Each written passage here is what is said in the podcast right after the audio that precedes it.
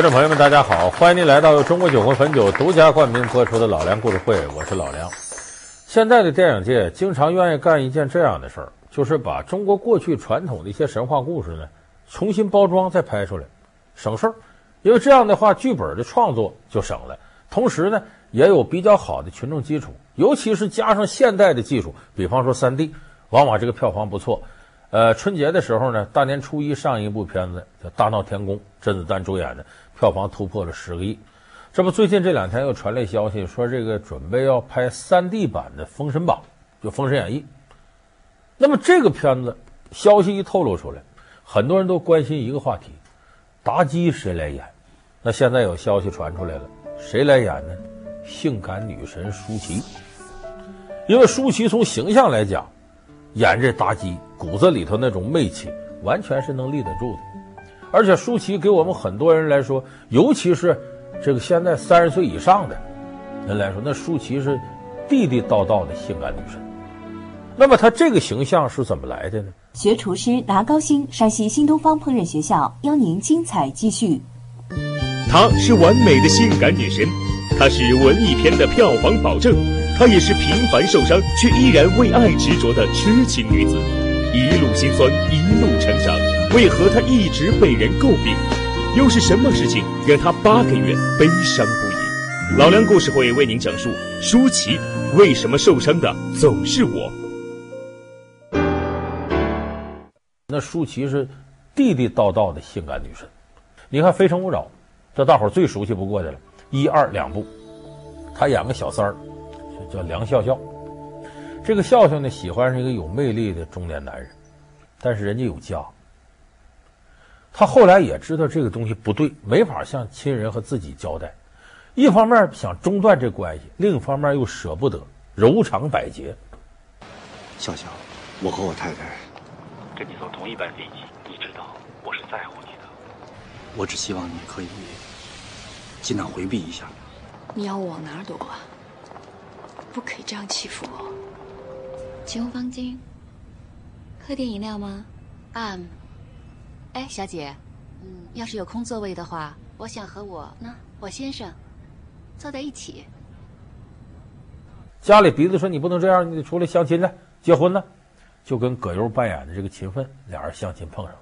但这个相亲完全是逢场作戏，为应付家里人，就跟现在很多人家里逼着去相亲一样，那随便聊吧。俩人说，反正咱俩也成不了。就跟在火车上偶遇的陌生人一样，把内心世界袒露一下，俩人互相分享了最隐秘的往事。那男的有家，爱你又娶不了你，你父母不知道，有苦没地说去是吧？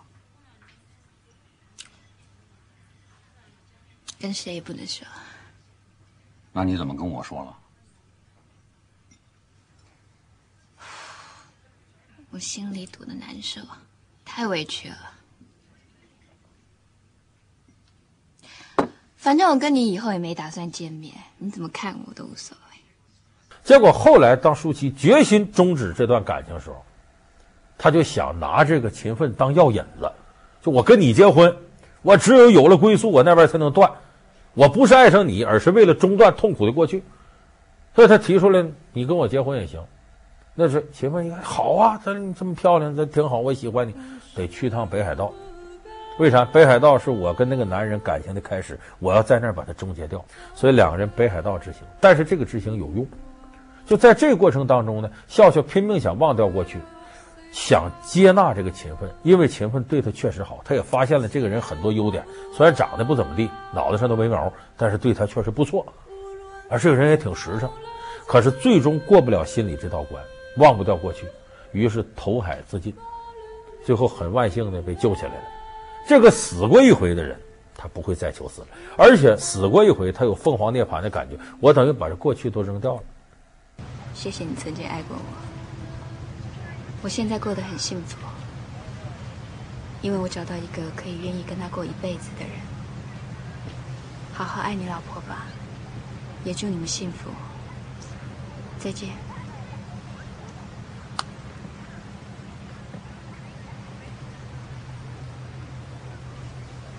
这是我手机，你手机早跟你跳海里了。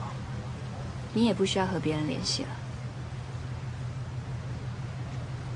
明白。所以这个戏舒淇演的什么角色呢？就是通过一种无限接近死亡的方式，抛弃掉自己的过去。很多人也都听说过舒淇过去曾经有过拍三级片的经历，他是怎么一步一步的把自己从那个泥潭当中洗出来，弄到现在这种万众瞩目的票房保障的影后的地位呢？这舒淇啊，很多人说香港影星，不对，舒淇是台湾人。舒淇小的时候呢，家里头啊有点困难。就是这个生活条件太一般了，他爸爸是个小职员，他母亲没工作，经常的出去打工去给人刷个盘子、端个碗干这个。而舒淇打小在这样的家庭环境长大呢，她这个文化水平也不高，她也不爱学习，而且不仅不爱学习，好惹事儿。你看舒淇，你现在看淑女形象，小的时候脾气火爆，好打架的，就我们现在说小太妹，在学校里边动不动跟同学打起来了。老师要说两句呢，不上学了，家里一撵她呢，离家出走。结果后来学校呢没招了，说你多次违纪不上学，在学校打架，开除你了。在中学时候就把舒淇开除了。你看咱们看男同学说被开除常事，女同学要被开除，那基本都作的无法无天了，没法容忍了。把他开除了，他爸爸一看说这，你就这样了，就没法再供你了。行了，你自个儿愿干嘛干嘛吧。家里困难也不能让你白吃饭，你得养家，最起码把自己那口吃的挣出来。舒淇干嘛呢？就是今天到这饭店里边呢收银，明天可能就到咖啡厅里给磨咖啡，就干这杂活。岁数小，十来岁哪有什么技术，挣不着钱，所以挣着点钱呢，自个儿想买衣服什么的都不够，何况这家里还有负担，给不了他太多的钱。哎，有这么一天，有一个摄影师找到舒淇。说孩子，你想挣钱吗？你想当明星吗？你跟我走。说干嘛？拍艺术片子，照片，将来推荐你演电影。这舒淇心思就活了，一听说挣钱当明星，跟人去了。去了干嘛呢？拍艺术照。其实啥叫艺术照？就是那种很暴露的、尺度很大的照片。就咱们现在看有些外国杂志，你要穿的多还，不让你上去呢，必须得穿的少。就是一看舒淇那阵儿，美女，性感，就拍这类照片。舒淇一开始也抗拒，但是人家摄影师告诉他：“你别抗拒，这叫什么玩意儿？这叫艺术。你脱点拍照片干嘛？为艺术献身。一点点，舒淇觉得，你看我本来就漂亮，我展露我的身体有什么呀？这不是艺术吗？这人体，大伙儿想想。”往往你看以前出人体画册都出女的，为啥女的这个身体好看，男的就不行了？不光男的不看，女的有时候都不爱看，是不是？所以舒淇拍这个照片，他以为这是给艺术献身，当然给他带来一些回报，也挣着钱了。那么这个照片一散布出去，影视圈很多人看着很惊艳，说这个女孩骨子里头啊，那不光说身材好的事儿，眼神啊、动作呀、什么表情啊，处处散发着性感。这是少见的一个尤物，所以当时香港有个大导演叫王晶，王晶当时在台湾很有名。你想他拍那赌片那些，包括其他的片子，在这个整个台湾影响很大。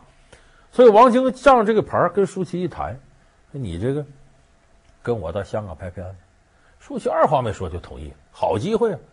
拍了什么片子呢？这部片子叫《色情男女》。然后凭着拍《色情男女》，她居然得了香港金像奖的最佳女配角和最佳新人，这个是从来没有过的。金马奖的最佳女配角，得奖的是舒淇小姐。很开心可以在台湾拿到一个呃金马奖，得到我自己家乡的人的认同，非常谢谢。刚开始呢，他还有点挺得意，但时间长了发现不对。他原来混的这个圈子层次不高，大伙儿都奔钱使劲。可是他得了这个金像奖以后呢，他这个层面提高了，他接触的就这些人的素质就比原先高多了。舒淇就发现这些人对他这个得奖啊不是怎么待见。一提这女孩得奖了，哪个啊？金像奖最佳女配角，不演色情男女的哦。这个眼神，这个表情，舒淇这时候已经过二十了，她隐隐感觉到这些人不怎么待见她。这时候舒淇才觉得不行，我要洗心革面，从头做人，不能再拍这个了。于是这时候舒淇决定，我呀，不能再这样干了，我不能再靠拖出名了，我要拍一些严肃点的片子。就这么，舒淇转型之后呢，在九八年呢迎来个小高峰，她凭着《红星十三妹》这片子里边演那个刀疤鳍这个形象，最后获得了金马奖的最佳女配角，这个事业就开始有起色了。我知道你今天结婚，所以特地来看你。你又耍什么花样？去接新娘有没有买花？对啊，你干嘛不买花？这是伴郎要做的。什么？我不是叫你买的吗？哪有跟我讲？你们这些男人呐、啊，真是没良心。这束花拿去吧。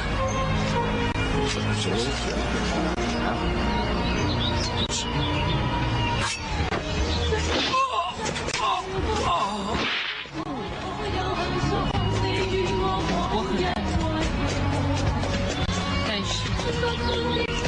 我更恨。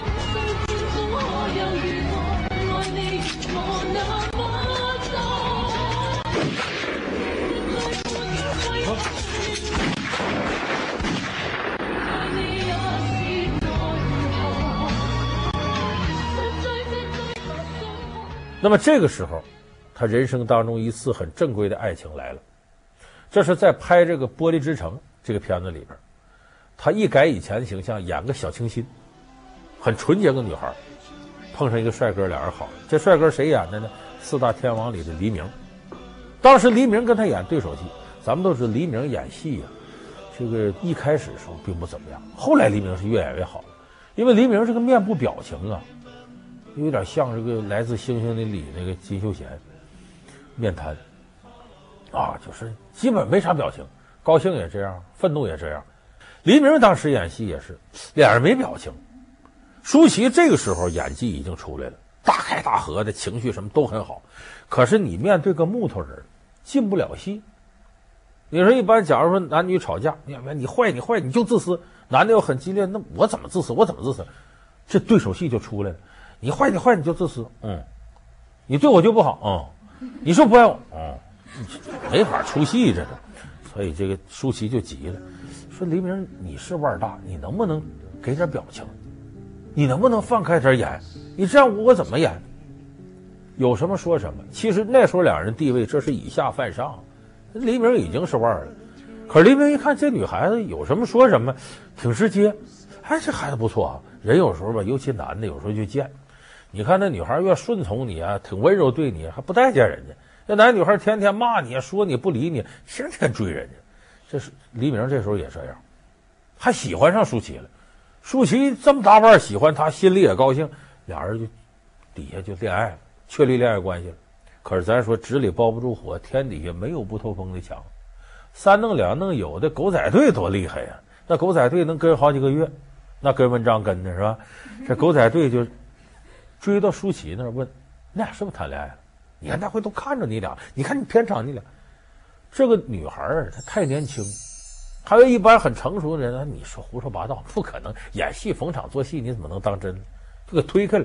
舒淇不是问两句，有点招架不住了。再一个人这个一恋爱，心里一甜蜜，装不住。小偷不打都三年自招呢，所以说问两句，舒淇啊就有点承认了。再一问，是我们俩谈恋爱呢。”还挺得意，你这个事儿坏了。经纪团队说：“你们怎么搞的？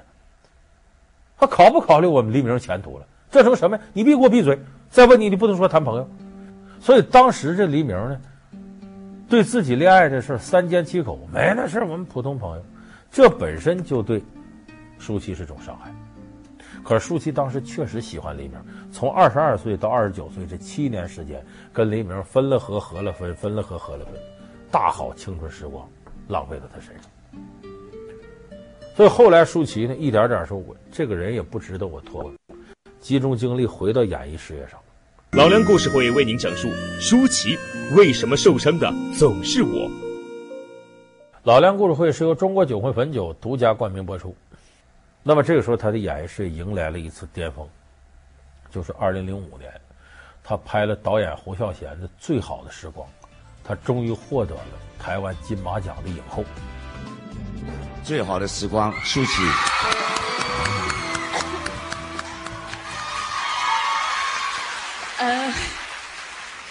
谢谢侯导演，嗯。他那么的严厉的对待我，然后谢谢廖桑，还有谢谢《最好的时光》所有的工作人员，还有谢谢金马奖的评委，然后 谢谢梁家辉先生，因为我上次拿最佳女配角的时候也是他颁给我的，所以他给我这个手帕。然后谢谢我爸爸，还有谢谢我妈妈，谢谢他们一直。在背后默默的鼓励我，我终于拿到了，谢谢。这个名誉是实至名归，大伙承认舒淇进入到了一线演技派演员当中。那么这个片子拍的过程并不愉快，舒淇经历了一次心理伤害。侯孝贤拍这个最好的时光呢，是分成三个部分：恋爱梦、自由梦、青春梦。这个侯孝贤可以说把自己半辈子对艺术的体会都融到这个片子里面了，他做的也特别特别的细，就是导演想要表达一种东西，这个东西可能演员直接就很难理解，尤其这里边难度大在哪儿呢？台词少，动作表情戏多，像中间自由梦这一折基本是默片，就没有台词。你想没有台词，演员靠什么？肢体语言，这个难度太大了。当时舒淇演这个戏的时候，基本跟默片一样，所以就告诉你，你就走楼梯走吧。舒淇走一遍，不行，再来一遍，啊，这遍不错。第二天说昨天那不行，再来一遍，再就一个走楼梯一出戏拍一个月。你想这一般演员能受了吗？把舒淇给磨的。精神上的苦是很恐怖的。其实我记得后呃，在最好的时候，我要唱那个男调那一个东西的时候，我每天晚上回去我都放那一首歌一整个晚上，然后那个精神状况就很黑很暗，我把所有的人都赶走了，在听这个歌的那一整个月里头，大概就被那个歌附身了。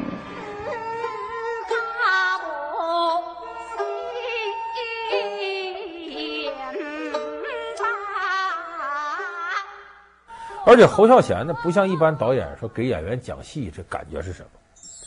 他说：“我在跟你谈完这个角色是什么样的时候，你就坐旁边，你也想这角色该怎么演，我也想怎么演，咱俩撞。”他这个过程挺好在哪儿呢？